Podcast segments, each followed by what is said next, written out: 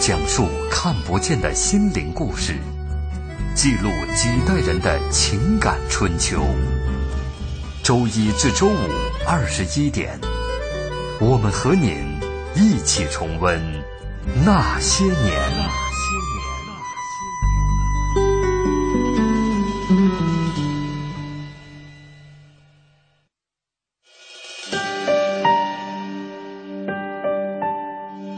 那些年，他们很卑微，说句不好听的，你现在什么都没有了，那命也就不值钱了。那些年，他们很无畏。为了胜利，向我开炮！那些年，他们很悲凉。大少，他是不是气你？是，你爱他吗？真的不爱，真的，我跟他划清界限，从此跟他划清界限了。那些年，他们很顽强。活下去，像牲口一样的活下去，活下去，像牲口一样的活下去。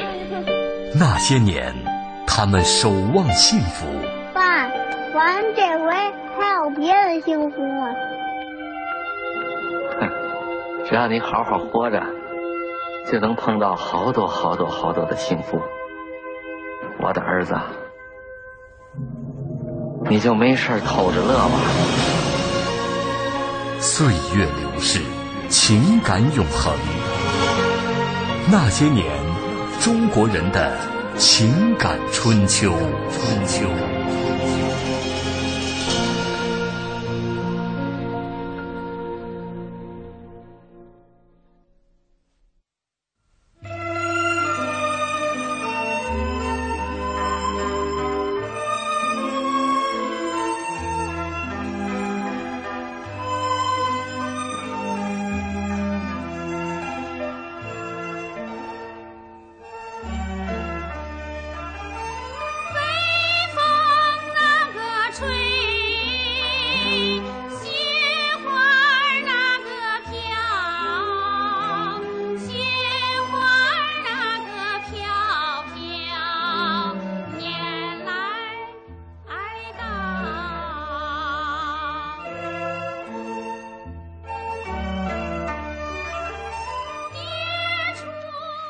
那些年，记录中国人的情感春秋。大家好，我是小婷。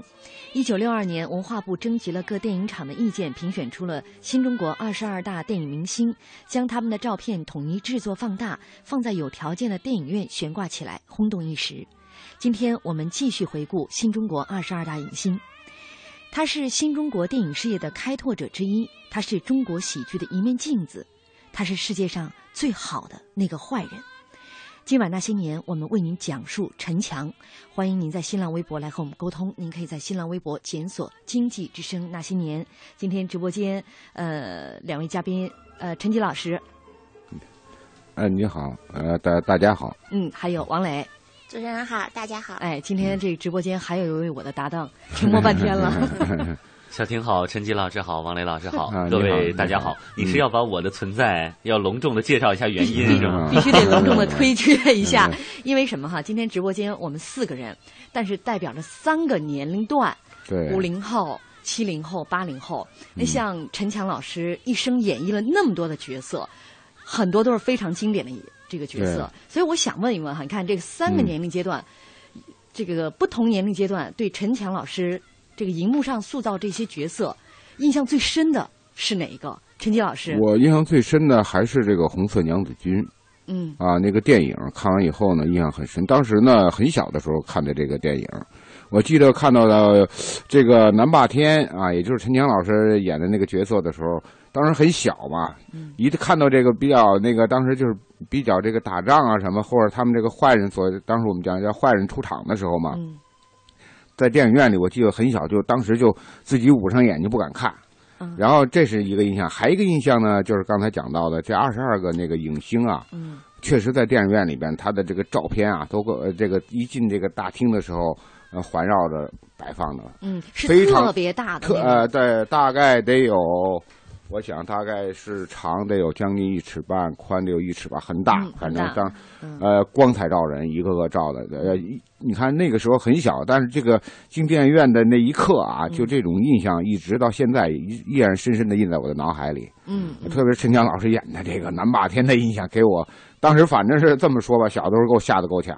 嗯当时确实不敢看他演的那个他出场的一些镜头，嗯包括打仗啊，包括对洪长青的这个这个拷打啊这些。嗯啊，嗯，这看来我这很个这深的个印这象这个角色刻画的确实太嗯非经典、常太啊，成功了这啊！这个这个刻画的这是入木三分啊，这是五零后啊， 这是五零后 呃，王磊，你觉得哪个、哪个角色给你印象最深？我觉得陈强老师他给我角色最深的是喜剧演员，嗯就和那个反派有点儿不一样。啊他主要是像那个和他的儿子陈佩斯演的一系列的喜剧，嗯就爷俩啊特别有意思。嗯二子他爹，啊，嗯二子和他爹这个对这个这个对 老魁，对对老，魁其实，在那一系列剧当中，他都是老魁头。嗯呃，八零后的八零后呢？呃，其实我刚进来的时候，小婷还问我说：“你作为一个八零后这么年轻，陈强老师的电影是不是都没看过？”但其实，对于我一个八五后来说，我的青春期的看电影，那个时候没有 DVD，也没有现在互联网视频，是通过电影频道。嗯主要都是通过那个看，电视而电影频道看我觉得还比较钟情嗯于陈强老师，不管他的老一点的作品，还是八十年代跟陈佩斯这些作品，也很多都是通过那儿看到的嗯。我自己也是非常喜欢老魁头，就经常那个顽固不化的，他常用的一句话就是：“哎呀，你个臭小子，你气 死我 算了。” 啊，但我印象最深的还是那个乔这一家子。啊，乔丽呃，为什么就是那个时候看《乔治一家子》的时候，看电影还不是特别方便呢？嗯对等他有这个像二子开店，就是他们父子的这个喜剧形象喜剧嗯，啊那个时候看电影已经很方便了。对所以嗯所以你会对那个就过去看电影很珍惜的那个阶段哎， 会对那个形象会呃有印象很深深刻刻。对嗯，你看我们刚刚简单的举了这个。几个啊嗯，荧幕形象，呃，其实陈强老师身上有很多个第一的光环，嗯比如说我们说他这个第一反派，嗯，第一反派，啊、呃，新中国的第一部故事片，嗯还有第一部立体的这个电影，哦也是出自陈翔老师身上，还有第一个国际影帝，包括他们父子两个第一对儿的喜剧父子。喜剧作品，所以啊，咱们今天呢，就从这很多个第一。咱们说起来，但要说到他这个第一反派哈，嗯呃，人都说他是专业反派演员、嗯啊，但是其实，在演专业反派之前，他是专业老头儿，对对对， 专门演各种老头儿。各种老头儿哈，嗯嗯啊，这反正是给我的印象，反正是我那个时候，因为我们是五零后嘛，嗯，啊，当时反正看的这些影片，包括这个，呃，白白毛女嗯啊，那时候反正对她的演，也就我们那个时代看这种电影是比较多的嘛，所以对我的印象还是比较深。但是后来啊，演了很多喜剧的时候啊，我的感觉就是说啊，演这个老头儿。啊，做了很多很这个让大家捧腹大笑的一些这个故事情节展现在我们面前，也给我一个很深的印象。嗯但是最深的印象还是我小的时候看他的这些，呃，这个南霸天的这个和这个这个黄世仁这两个形象给我扣，至今在脑海里留下非常深刻的这种印象。嗯，所以那个、啊，那个时候可能就是一个时代的一个一个不同吧。你看，啊那这一下这个反派就把之前那个专业老头儿的这个形 象就给颠覆了哈，颠覆了对啊。其实陈强他是一九一八年，他原名叫陈庆三，陈庆森，呃，嗯不叫对陈强，对，呃，老家是河北啊，河北人啊，他嗯也是、呃跟家人一块儿逃荒。到了山西嗯，后来人都说他特别爱吃 醋，是因为在山西待了很很久，啊，王磊，嗯嗯，一方水土一方人，就是，对他当时是逃荒，其实他是一个这个到那儿去是个逃荒，然后到那儿呢，他就参加了很多这种进步的文艺团体，嗯，就开始还是也上学了是吧？呃对上学学以后然啊，后那时候上接触学他就有很多那个学校的那种文艺团体，文艺团体哎对对一般的，我们讲过去的老艺术家呢，都是呃通过上学以后啊，接触了很学习了很多知识，然后嗯眼界也开阔了，嗯然后一般就在这个时候走上对对对，他有这种文艺天啊，赋为这种天赋嗯就是容易找到这表达的舞台。嗯那个时候在呃，他在山西的时候就已经开始在那个剧社里边，对对呃，对去学习嗯啊。他在那个剧团的时候，当时啊，他那个剧团门口有一个那种小岗楼似的，嗯那他呢就跟 他的一个朋友啊，就住在那儿，就跟人商量，说住在那儿之后呢，晚上给人看个门儿，站岗等于，呃，给人看一个道具啊，嗯就这些工作。但是更主要，他的那个剧社啊，白天是放电影的，嗯哦晚上才在那个剧台演一演些戏这些话剧话剧啊。嗯所以呢，他应该他的最初的电影启蒙就是靠这些蹭着看这电些影嗯，电影做了一个他最初的这个电影启蒙。天影启蒙，嗯，嗯，但是那一段时间的这个话剧演出，应该对他来说帮助很大。对，嗯，因为这话剧演出，我们知道对演员的要求呢，这个基本功必须要扎实，是吧？嗯你看，我们看很多实际上现在比较有名的这个电影演员，他这些大腕儿也早期的时候都是在话剧舞台锤炼出来的。嗯所以好说您刚才讲到那个历史源流呢，是是是对他有。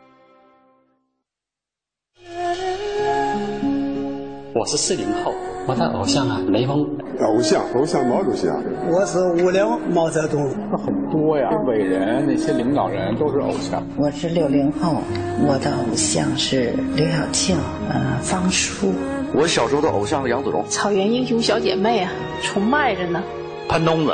就是日本的，日本什么山口百惠。我是七零后的，我的偶像是杨钰莹。嗯，周润发。我是八零后的，然后我的偶像是张学友。我上学时候的偶像是王菲。我喜欢，啊我喜欢张曼玉。我是九零后的，我的偶像是小沈阳。我的偶像就是韩国明星李敏镐。青春流动，岁月永恒。欢迎收听《那些年》。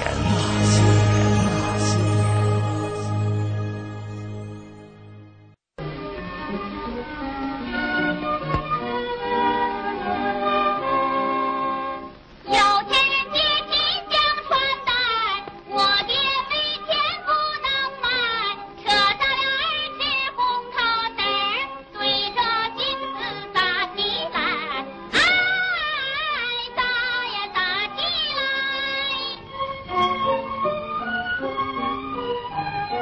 来。风卷雪花在门外，镜子里头鲜花开，鲜花插在心头上，年年月月开不败。哎，鲜花开不败。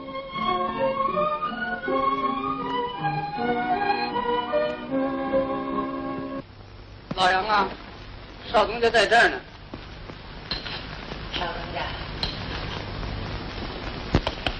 少东家，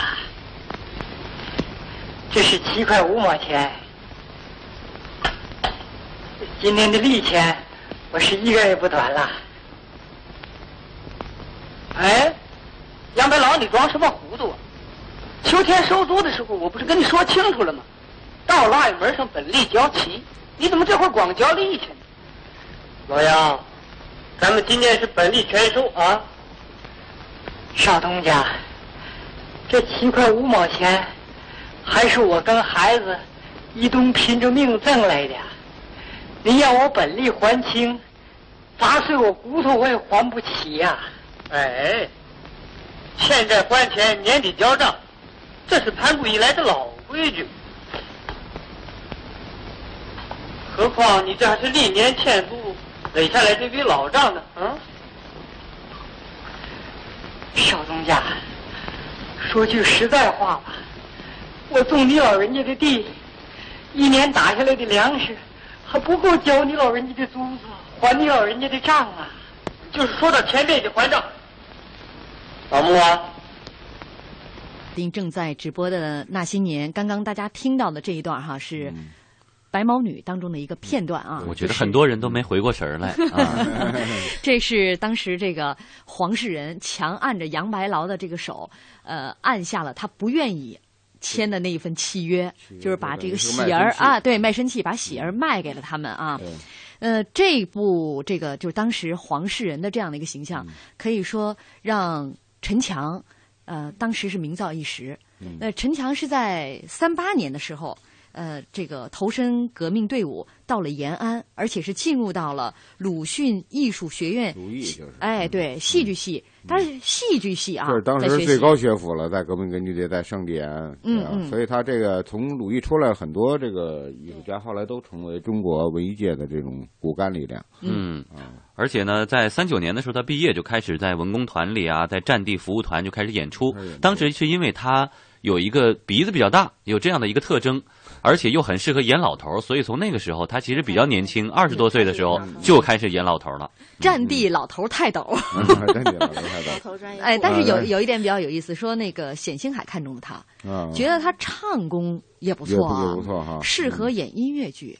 哦于是他这个又上了一年，哦，到了这个鲁迅艺术学院音乐系深造第三期，第又进一步深造，对，啊学等于是学了两期，学了个嗯戏剧，学了一个一个音乐乐，嗯所以说他其实呢还谱写过歌，那哦歌叫做《提呃提防鬼子来抢粮》，哦，地方所以以因为他也能唱，在四五能演年嗯大型歌舞剧《白毛女》的这个当时选演员的时候，就想到他，嗯但是但是他当时心里应该想的是自己，因为这个总是演老头嘛，嗯改怎么改也形应该象去演杨白劳，对，嗯，没有想到演反派，演反派，而且呢，当时把这反派分配给他的时候，他比较有抵触情绪，他觉得因为演反派是不是不容易找对象？尤其对于一个比较年轻的小伙子来说，他就怕定给定型了以后，人家姑娘看见我就害怕牙根痒啊痒，这谁会嫁给我？我觉得这嗯好像也基本上是这样的一个情况，他也到三十多嗯岁 才嗯结嗯婚结婚 啊，哎那个时候三十多岁结婚已经很晚，很老了，很老了。对，在当时已经是这等于是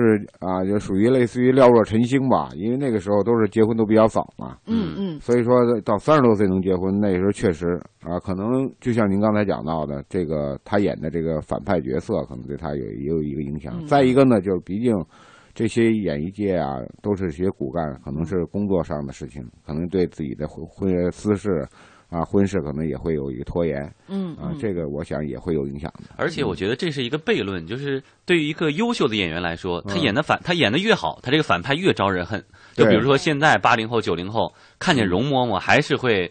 就虽然知道李明启老师演的非常好，对对对嗯但是看着还是会恨。当时我听到的一个故事，就是说他在河间演出的时候，演这白毛女这个这个呃话剧啊，嗯因为他演的黄世仁太招人恨了，这个在底下坐的一个战士战士是属于对有类似经历的，家里可能也受过迫拿害枪瞄着他嗯，对，然后悲愤难忍，就真的是开枪了，而且这个扳机已经扣动了。好在他旁边的一个班长推了属一于下哎对这个反应比较快，把这个枪托往上抬了一下，然后枪打到天上去了。嗯但是从那以后，这陈强也是吓了一身冷汗。所以从那以后呢，他们演的后边几场在河间演出，要求战士必须带枪里边的子弹是得拿出来卸的，下来对就防止在气头好上。好像这个是啊，对这件事儿好像是呃传播的很呃很这是很广真事儿泛，这是一个真事儿，因为这里面实际上说明他这个当时这个一是戏剧刻画啊，嗯还一个呢就是在这个陈江老师的演演技上啊很传神，嗯以至于。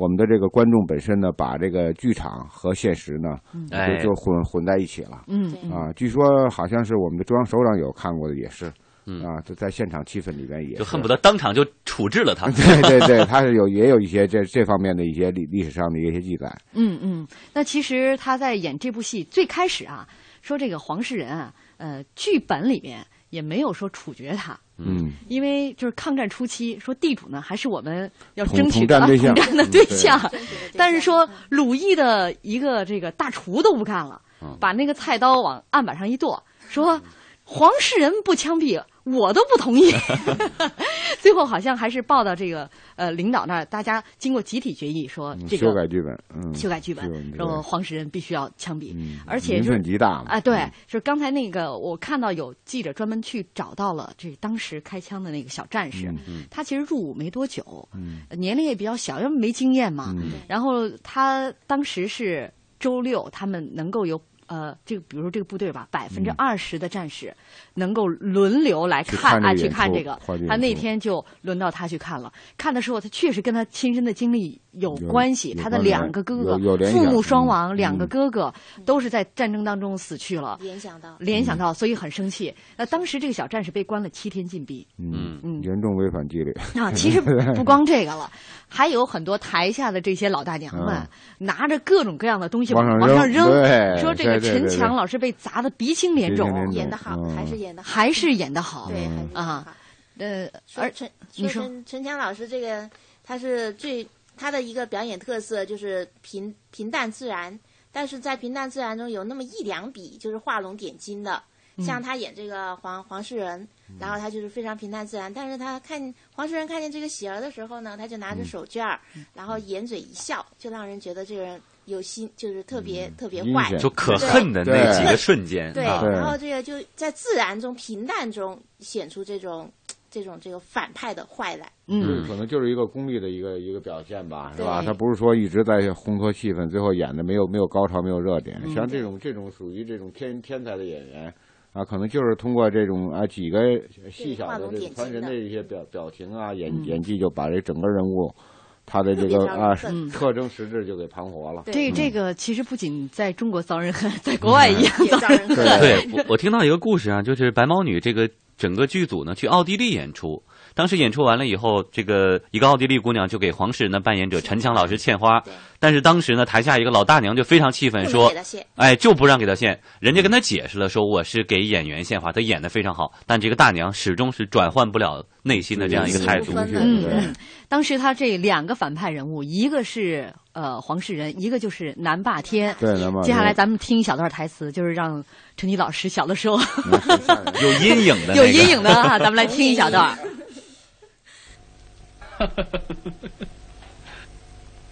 洪仁兄，怎么送这么大的礼呀？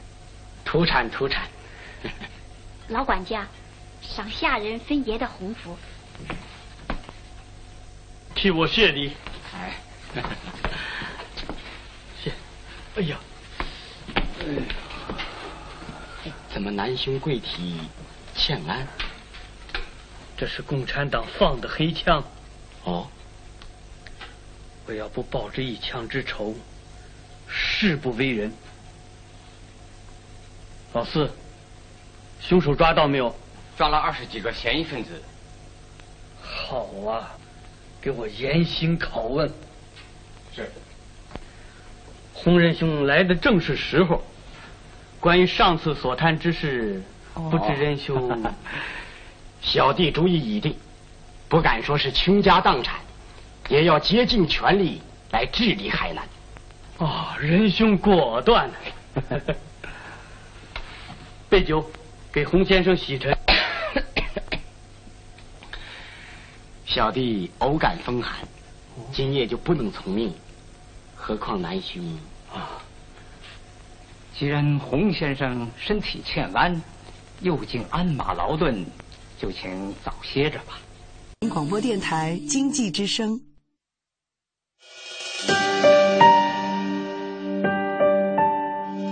那些年，他们很平凡，人的生命是有限的，可是为人民服务是无限的。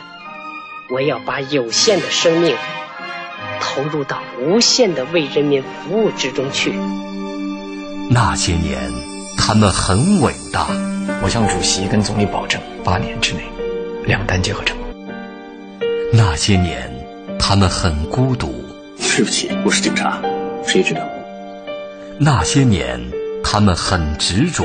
签不签我都不在乎，我就是要个身份。那些年，他们心怀理想。失败并不可怕，害怕失败才真正可怕。我们只有从失败中寻找胜利，在绝望中寻求希望。那些年，他们守望幸福。爸，玩这回还有别的幸福吗？ 只要你好好活着，就能碰到好多好多好多的幸福。我的儿子，你就没事儿偷着乐吧。岁月流逝，情感永恒。那些年，中国人的情感春秋。春秋。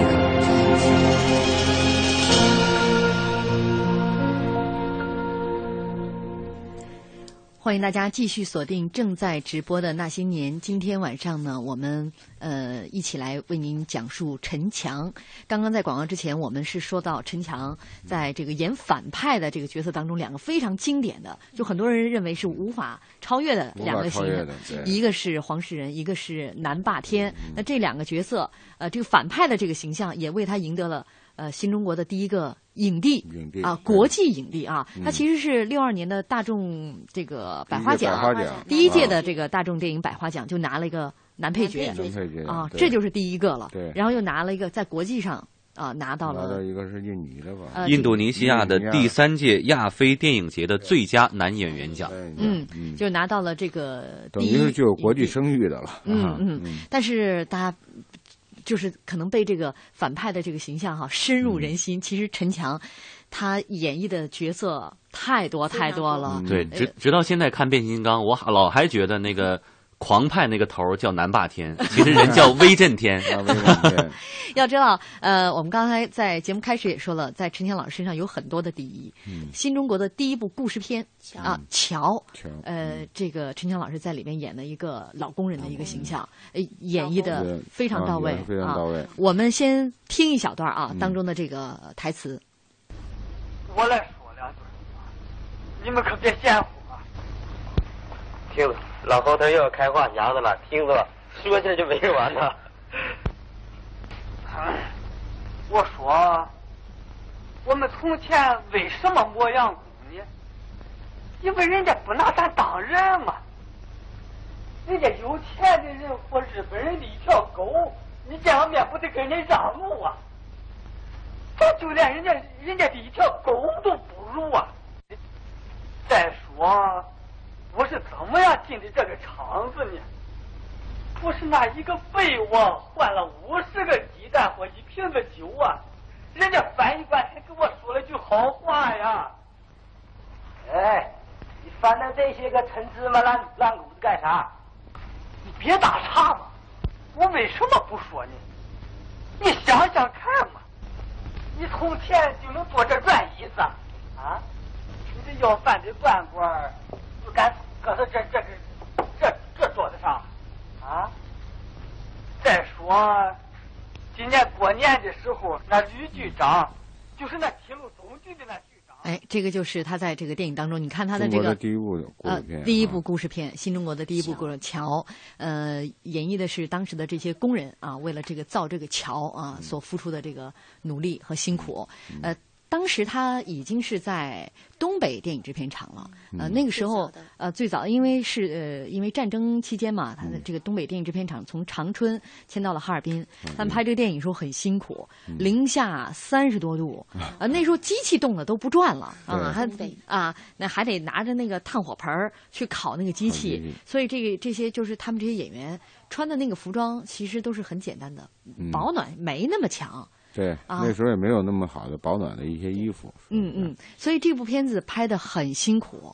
过去他们一部电影差不多经常拍半年多，嗯，呃，一个一个电影就会拍这么长的这个时间，所以这部电影完了之后呢，呃，大家都很很放松，嗯，呃，心情都都算是松了一口气儿。嗯这时候也发生了一个，呃，算是我觉得九死一生的事情。哎，嗯好在最后是有惊无险哈。当时拍完了以后呢，大家觉得，哎呀，这如释重负，出去溜达溜达哈。走着走着就到了这个陈强老师的朋友陈正清的办公室了。陈强说：“那我上去看看老朋友。”上去以后就看到一个乌黑锃亮的左轮手枪放在桌子上。嗯因为陈强老师有个习惯，他当时在这个部队文工团的时候就喜欢玩枪，自己又爱演戏，拿起一个枪就模仿自己可能在某个戏里边的一个镜头，对着自己的太阳穴动作，啊，就开始这个扣动扳机，因为他拿道具枪拿惯了。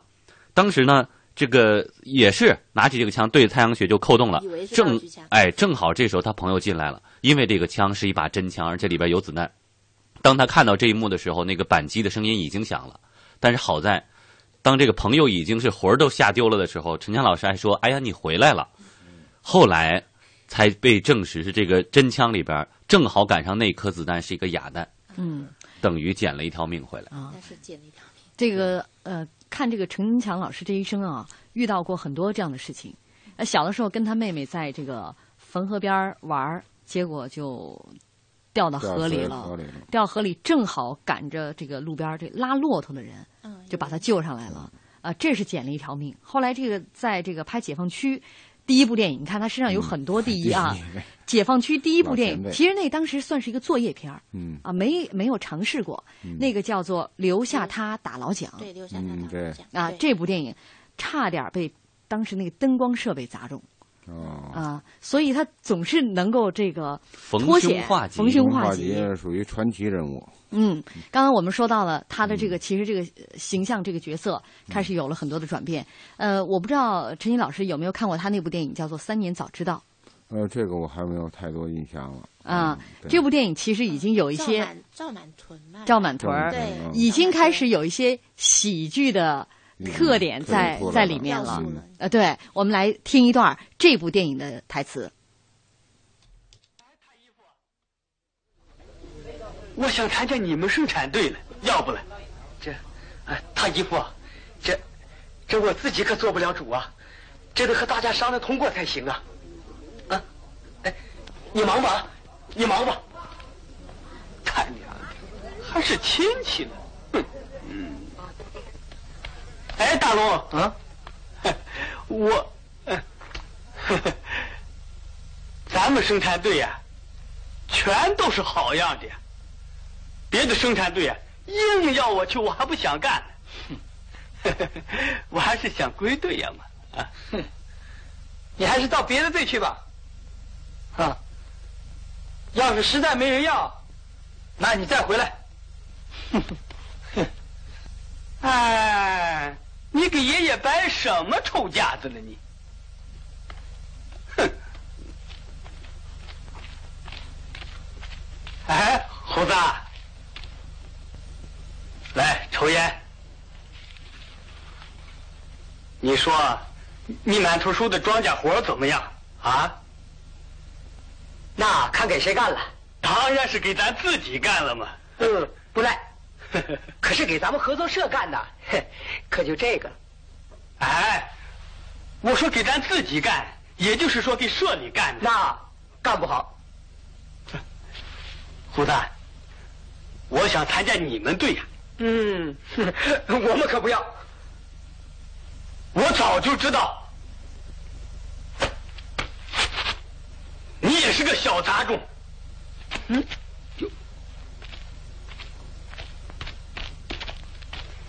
我早就知道你是个头疼的社员了。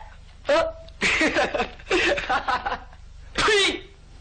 你年轻轻的还有个长辈大小了没有了？哼，嗯。好，刚刚大家听到的就是这个《三年早知道》这部电影当中一段台词儿，非常喜感呃。呃，可能就是因为大家没看哈，我剪这一段这个录音剪辑的时候呢，其实当中有一个小细节，就是他想去人家那个队儿里边嘛，呃，人现在都就是当时没人要他，没人要他，他看到人家就就给人递了一支烟。结果人说我们才不要你呢！他一把就把人嘴上正抽那支烟、嗯 给揪下来了，然后恨恨的啊哎嗯对，然后就就给碾灭了，然后、嗯然后再跺上两脚， 发泄一下这个怒气。嗯那你看他这个小动作哈，呃，小细节，呃，当时就让人就就是我这个这种喜剧的那种内涵就包含在里边了。而且他是不是有个口头禅叫“我早知道”？哎对又要显三得年早知道，对他其实呢没有什么文化，但是要想让别人看得起，就这样一个自负又有点小市民的这样一个小生产者的一个形象。嗯嗯，那到后来包括这个魔术师的奇遇，嗯，对。呃，这部片子有印象吗？呃，这片子我有有些印象。嗯嗯当时就觉得，因为小的时候看这些，就比较这，反正是印象不是那么深吧，感觉确实就是有一些比很神奇的一些一些一些故事情节那种。嗯呃，也由于是几十年过去了嘛，所以印象也比较模糊。嗯呃，但是您说的这片子，我确实还是呃有一些残余的，不是那么深的一些印象。嗯呃陈陈强老师演的这这这个，嗯，王磊看过吗？我我记得他好像是有呃要和他妻子什么分别，然后我嗯记得他那个脸上特别痛苦的那个表情，演的特别好。嗯嗯，其实这啊部也是影片就人性是的记忆应该是呃这个新中国第一部立体的影片立体影片。到电影院看的时候是需要戴上那个眼镜立儿体眼镜的对对。这个呃，这个陈强他因为很少，因为拍戏嘛，很少那时候就玩啊三 D 了，是吗？对，嗯因为很难跟象跟家里的人一起去看。但这部影片的时候，他是专门到学校接了孩子放学嗯，带着孩子，哎，对，到电影院看，能去看这个立体影片，就是就是这个陈佩斯后来回忆说，那就是特别有面子的事情。那到同学当中就说我去看了这部影片，因为这部电影还是在上海拍摄的。所以好多连苏州的很多这个观众都专是程跑到专门上海跑到上海嗯去看观影，哎，去看这个电影。嗯而且这部电影也是有一些喜剧的这个成分在里面，但是到后面我是觉得可能真正的呃陈氏父子在一起的这个喜剧形象，艺术成熟了。应该是从乔这一家子开始。对，这爷俩，而且呢，到这儿有一个故事可以跟大家分享一下。五二年的时候呢，这个陈强老师的大儿子出生，当时呢，他正在匈牙利的首都布达佩斯出差，所以说这大儿子那就叫陈布达啊，陈布达，还这个二儿子还没影儿呢，但就已经把名字定下来，布达佩斯的后两个字儿陈佩斯，所以哦这么来的就这样的一个跟朱时茂的一个铁杆搭档，包括大家非常喜欢的喜剧演员的名字就是这么来的。嗯，所以我是觉得，你看这这人本身哈，生活当中就是一 个挺对幽默的挺幽人，默对 陈富达、陈佩斯，呃，其实因为他当时拍戏特别的忙，呃，老二他是这个出差的间隙，在火车站长春火车站看了一眼，这出生之后看了一眼，然后坐着火嗯接着车走，嗯哎，接着再走。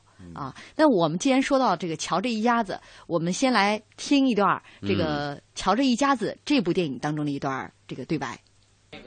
同志，嗯同志，养什么？同志，你给我来一本《快装锅炉的安装》。养什么？说书名。还有那个《快装锅炉的解放》。嗯，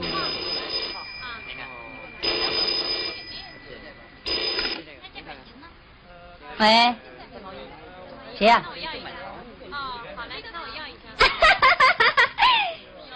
我的声音真的那么美 吗？别恶心我了！同志，什么？同志，同志，你给我来一本。大声点！啊！同志，你烦死了！喂，明天是礼拜六，我们这都安排好了，你一定让他来啊！同志，快点吧！等会儿，同志，给我拿一本吧。给我来一本。还有，还有那个。听说他们的纺织战歌要演出，你一定要给我搞票啊！听见没有？给我拿本电子的书。啊那您拿来我看一下。啊！那您给我看一眼。不行，谁说的？同志，那您就给我来这本。唉，这可是对你的考验啊！这还差不多。哎，哎不许吹！你什么态度？态度怎么了？还不行有点事不儿？讲话喂喂喂，张兰。你也等会儿，啊！讨厌！你说谁了？哎，同志，嗯，瞧你那样，跟那领导上反映反映。就是，这种人怎么行呢？哎你好好学习学习吧。你人贱，要你瞎操心。我就在书堆里呢。这叫什么态度？哎，你真是。老师傅，您需要什么书？我给他拿了。这这叫什么？我要本电子的，他给我拿了本计划生育。这太不像话。现在是抓纲治国，你们说像他这样的治不治？哎这个什么影响？张兰，我来接待吧。真够呛。您要什么书？你像他那样的，你我也说不上，就拿本电子的吧。哦，您也要掌握主动，对吗？哎，对对对，您需要的书叫《晶体管电路》，已经售缺，什么时候再版还不清楚。啊，那就算了吧。好，谢谢您啊。哎，老师傅，如果您急需的话，留下地址，我再给您找找。哎，好。我是四零后，像我的家里面嘛，比如说花了好几个月的工资买了一台四个灯的收音机，收音机、照相机很稀少的、很贵的东西。我当时买收音机一百来块，九十多块，当时那工资才六七十块钱，我一个月还买不了一个收音机。我是五零，啊最值钱的东西，呃，那个时间有一辆自行车就不错了。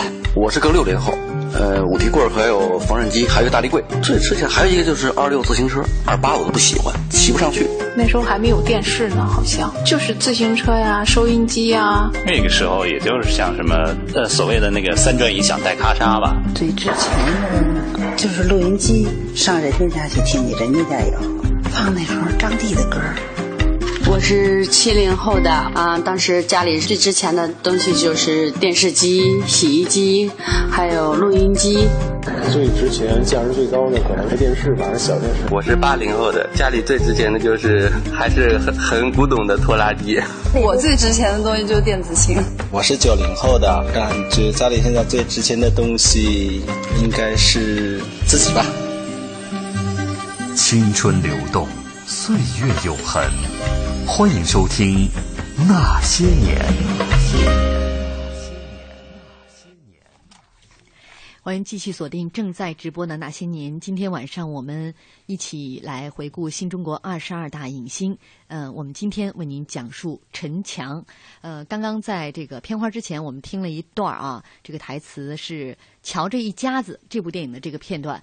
这应该说那部喜剧啊。嗯当时特别的轰动，我、嗯我小的时候我看我印象特别深，就是，呃，你那时候才五岁，陈佩斯，呃，他因为他演的是一个文工团的嘛， 嗯就给这个书店的员工们在讲一段儿这个给他们呃辅导一个节目，然后迈着这个这个铿锵有力的步伐说啊，大家进行如火如茶的这个他没文化 嘛。对，当时底下就笑疯了。然后呢，他去约会，呃，他爸养的那个月季花儿开花了。他约会的时候呢，想给人家女孩子送花儿，然后就把他爸那个月季花儿就给剪了，刚开的花儿剪了。这个老头子过来浇花儿，正兴致勃勃说：“我的花儿啊！” 一看没了，等晚上一看，那花儿又长回来了。 他那儿子送完花儿之后，把花儿又拿回来，又嗯给安在那儿了。啊 哎呦，当时我就这这些情节。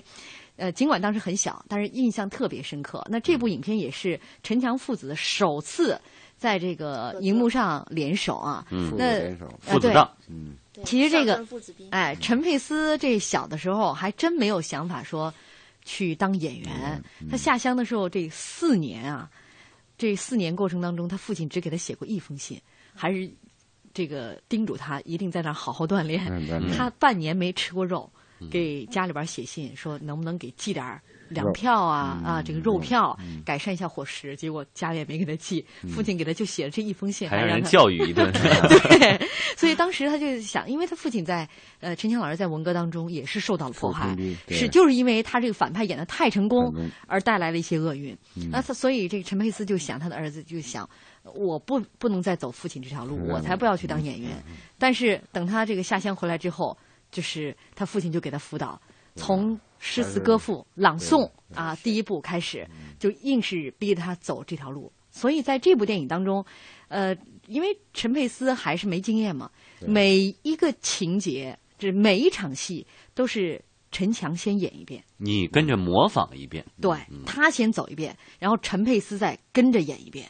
手把手的教。哎，真是手把手的教，啊、这这部戏，这个他们二人合作的太成功了，所以后来有了一系列，包括这个《西照街》嗯也是这个父子两个一块儿演的，但是第一部明显能看出来，他呃这个陈佩斯呢，还是属于跟着学的那个阶段，嗯就是还没有那个实力跟他爸还开比始较对生戏、涩嗯开始斗法，对对还没有那个阶段。但是到后来那个二子开店呐、啊包括这个父子老爷车这些的对，就能看到他俩在喜剧上可能就可以互相能碰撞出一些东西来。嗯再到后来的像这个这整个系列，这父与子、二子开店哈、嗯二子开这个店父子老爷车，这是完全是一个系列的，天生我材必有用吧？对对对啊对，是有用是这样的一个系列，而且这个系列在中国电影史上，那那是真的是独树一帜对啊！我们接下来现在来听一段二子开店。呃，这样的一个情节，现在听听也是很有意思的。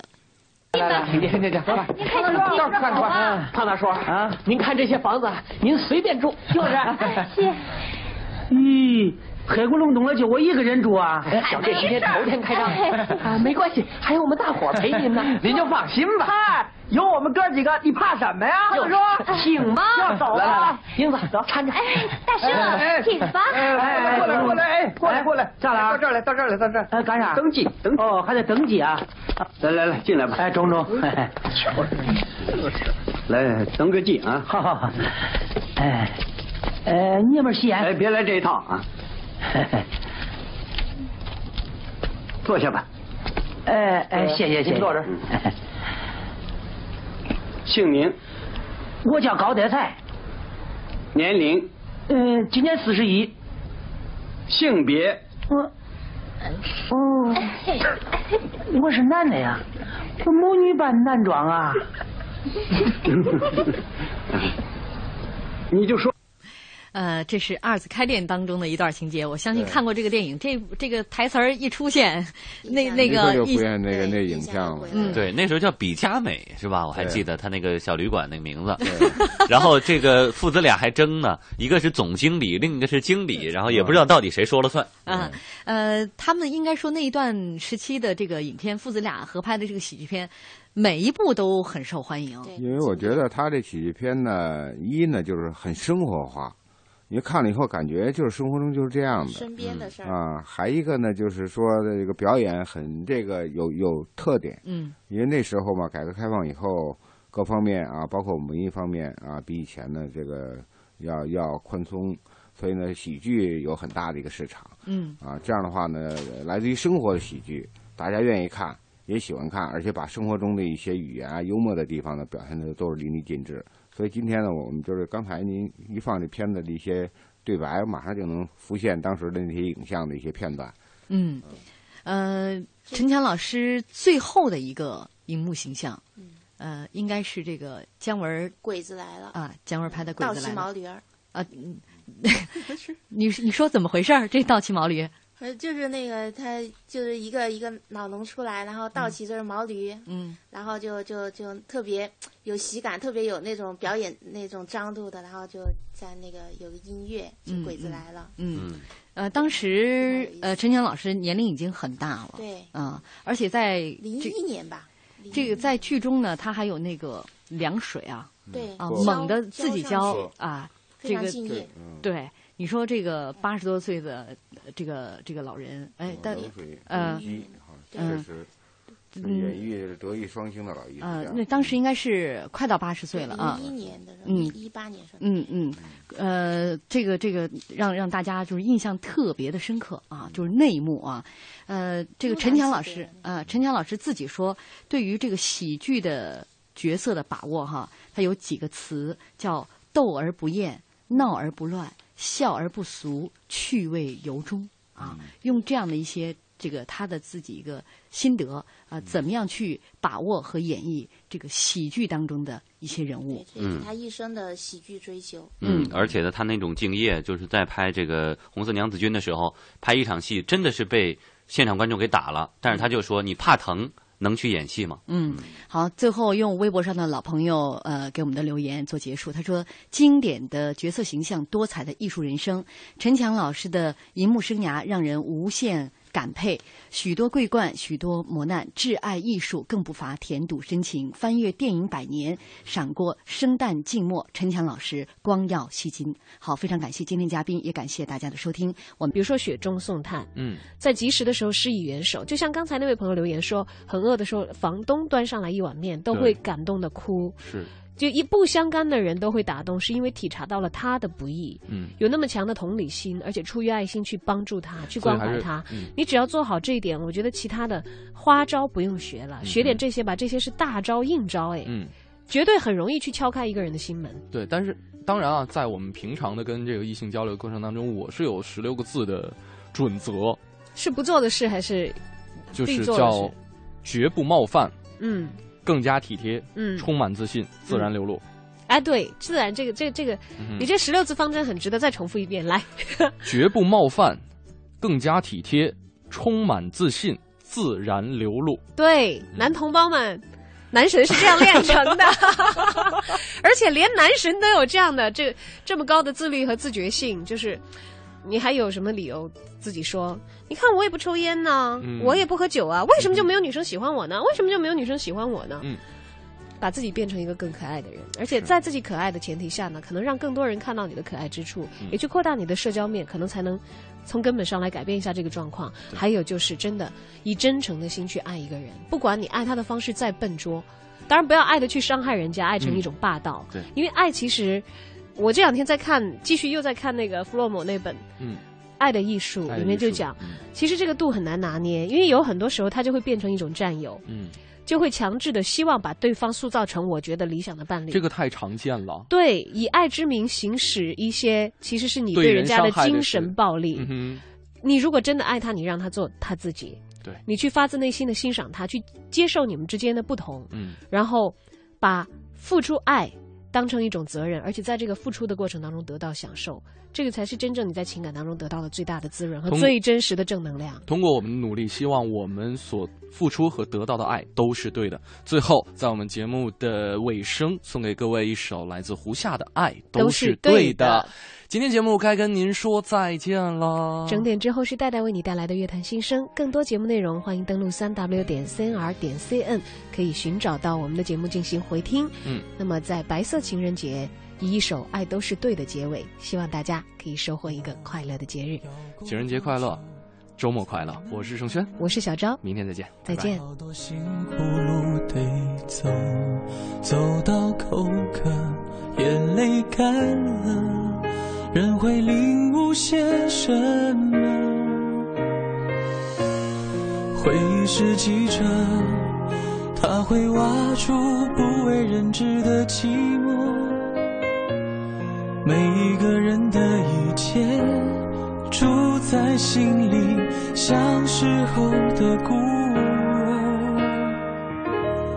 谁记得那给你心碎的牵扯？看着月光的河变成一片要命的沙漠，许多人都被骗，还硬说太值得爱都是对的。谁忘了那关于爱情的规则？多少两人漫步变成街上一个人哭着，被抛弃的纪念，马路上漂流着爱，人都一样，远离快乐。